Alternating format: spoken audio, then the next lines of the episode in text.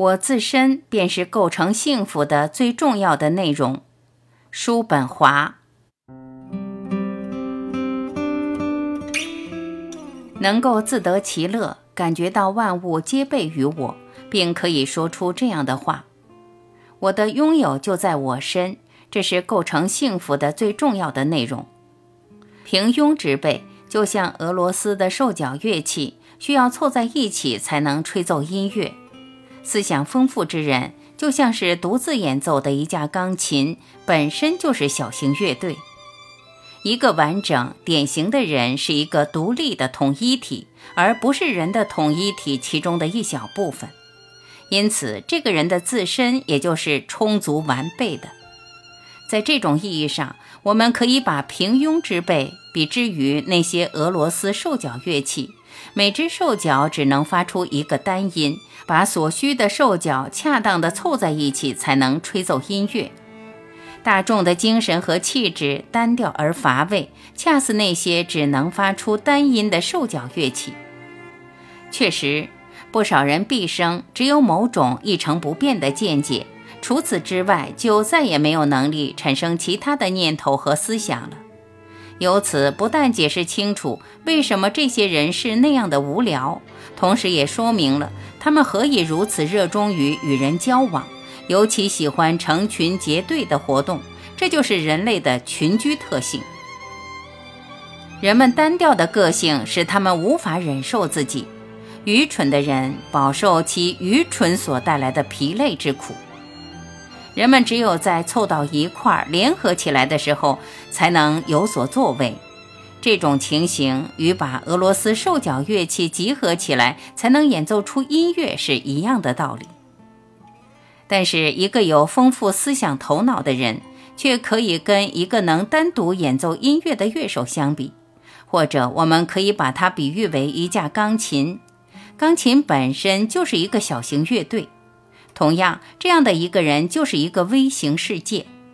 其他人需要得到互相补充，但这种人单个的头脑意识本身就已经是一个统一体。就像钢琴一样，它并不是一个交响乐队中的一份子，它更适合独自一人演奏。如果他真的需要跟别人合作演奏，那他就只能作为得到别的乐器伴奏的主音，就像乐队中的钢琴一样，或者他就像钢琴那样定下声乐的调子。那些喜爱社会交往的人，尽可以从我的这一比喻里面得到一条规律。交往人群所欠缺的质量，只能在某种程度上通过人群的数量得到弥补。有一个有思想头脑的同伴就足够了。但如果除了平庸之辈就再难寻觅他人，那么把这些人凑足一定的数量，倒不失为一个好的办法。因为通过这些人的各自差异和相互补充，沿用兽角乐器的比喻。我们还是会有所收获的，但愿上天赐予我们耐心吧。同样，由于人们内心的贫乏和空虚，当那些更加优秀的人们为了某些高贵的理想目标而组成一个团体时，最后几乎无一例外都遭遇这样的结果。在那庞大的人群当中。他们就像覆盖一切、无孔不钻的细菌，随时准备着抓住任何能够驱赶无聊的机会。总有那么一些人混进或者强行闯进这一团体，用不了多长时间，这个团体要么遭到了破坏，要么就被篡改了本来面目，与组成这一团体的初衷背道而驰。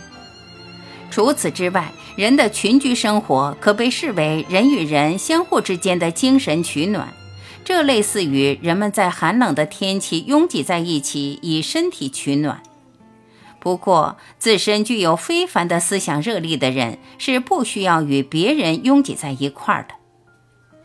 我一直在寻求孤独的生活河流、田野和森林，可以告诉你们，我在逃避那些渺小。浑噩的灵魂，我不可以透过他们找到那条光明之路。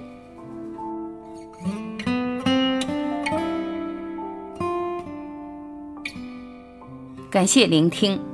我是婉琪再会。